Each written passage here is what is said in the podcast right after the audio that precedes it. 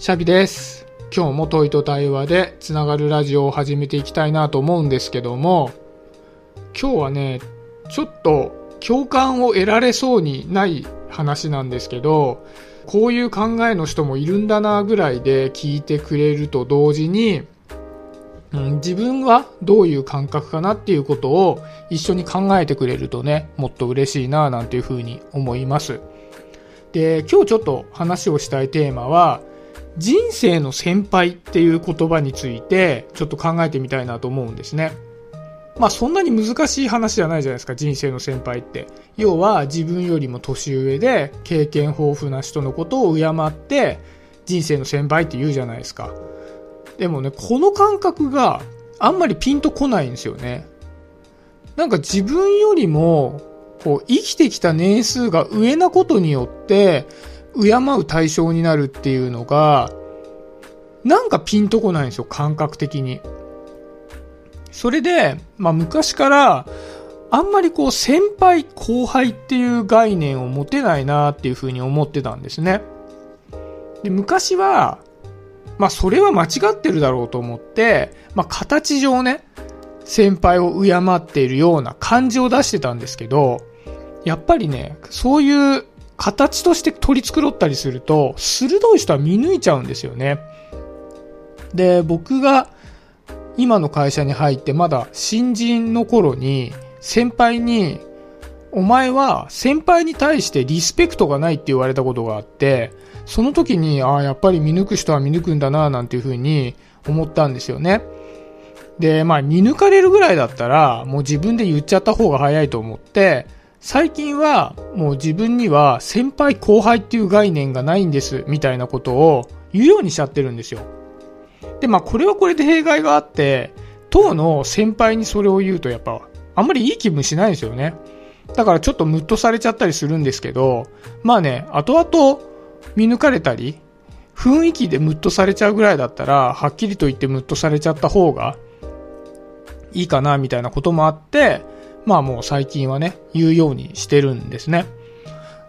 で、ただとはいえ、なんで自分がこういう感覚を持つのかっていうのがあんまりよくわかんなかったんですよ。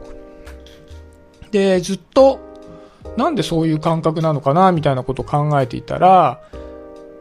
先輩後輩の概念がないっていうのともちょっと違うなってことに気づいてきたんですね。僕は先輩後輩の概念がないんじゃなくて、先輩後輩が逆の概念を持ってるんだなってことに気づいたんです。要は世に言う先輩を後輩と思う感覚があって、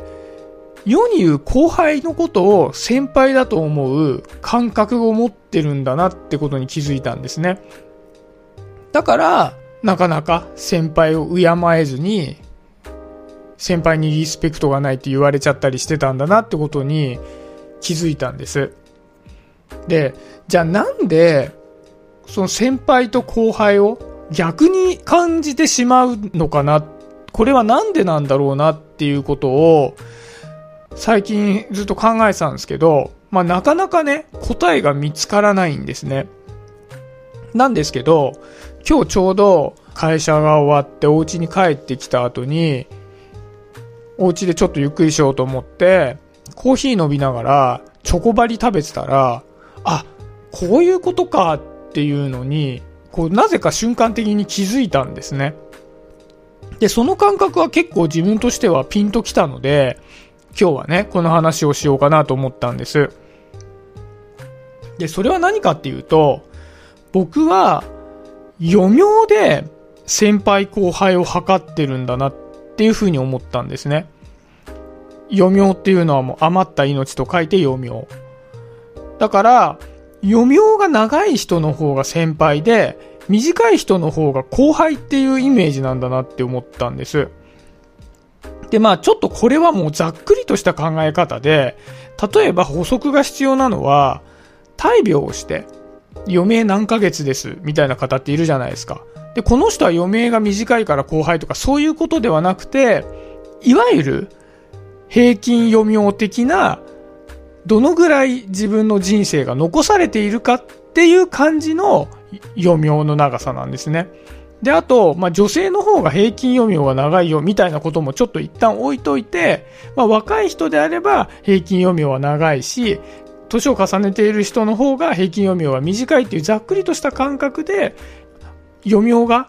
長い人の方が先輩っていう感覚があるなっていうことが分かったんですね。で、そうすると逆になっちゃうじゃないですか。普通は先輩っていうのは生きてきた年数が長い方が先輩で、そうするとイコール余命は短くなるわけで、余命で測ってしまうと全てが逆の現象になってしまうんだけど、自分はなんかわかんないけど、そういう感覚があるなと思ったんですね。で、まあそれなんかわかんないんだけどって済ませてしまうと、ちょっともったいないので、じゃあこれどうして余命でね、測ってるのかなっていうことを、またチョコバリを貯めながら考えてみたんですね。で、あ、こういうことかなってさっき思ったんです。例えば、これからみんなで絵を描くとするじゃないですか。じゃあ僕と、あなたと、あなたとあなたって言って、まあ4人ぐらいでじゃあ絵を描くとするじゃないですか。で、そうした時に、じゃあ、シャビの納期は10分です。10分で絵を描いてください。で、あなたは1日で描いてください。で、あなたは1週間で描いてください。あなたは1年で書いてください。用意ドンと始めた場合、じゃあ一番いい作品を作れそうなのは誰かなって思った時に、明らかに僕不利じゃないですか。10分で書かなきゃいけないから。やっぱり最後の1年の人は僕に比べてゆっくり絵を描けるわけですから、いい絵が描ける可能性が高いわけじゃないですか。で、この感覚がいわゆる先輩後輩感覚にも当てはまってるなと思うんですよね。例えば、僕と小学2年生の娘がいるんですけど、やっぱり同じことをじゃあ同時に始めたとしても、娘の方が圧倒的にその物事を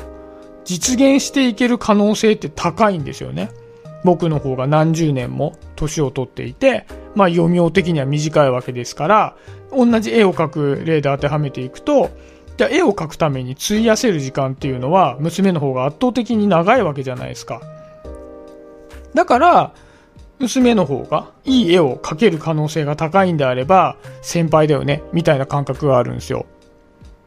で、実際は、まあ僕も娘より長く生きてる分、まあ、いろんな経験をしてるわけじゃないですか。だからそのいろんな経験の培い分はあるだろうっていうのは確かに一理あると思うんですけど、じゃあ、例えば、まあ、今娘小学2年生で、これから中学に上がって、高校に上がってってやっていきますけど、僕の小学校時代、中学校時代、高校時代と、娘がこれから生きていく小学校時代、中学校時代、高校時代を比べた時って、やっぱり、社会に対するフィット感とか、やっぱ再現性みたいなものが圧倒的に僕の方が少ないと思うんですよね。やっぱり時代的にめちゃくちゃ昔なんで。僕のもう何十年前の小学校時代の経験と娘の今の小学校時代の経験を比べたら、やっぱりその経験が生かされる度合いっていうのは、今のリアルな小学生の方がめちゃくちゃ大きいと思うんですよね。だから、まあそういうことでね、価値を測っていくっていうのが、果たして正しいかどうかよくわからないんですけど、感覚的に、その同じ時期をこれから過ごしていくだろう。そこの部分の価値に関しても、僕よりも娘の方が価値が高いんじゃないかなって感覚があるんですね。僕は、まあ、いわゆるすごく古い会社に勤めているので、結構ね、30年戦士みたいな社員さんがいるんですよね。新卒の時からずっとこの会社にいて、もう今や大ベテランみたいな人は30年選手とか言って表彰されたりするんですけど、確かにね、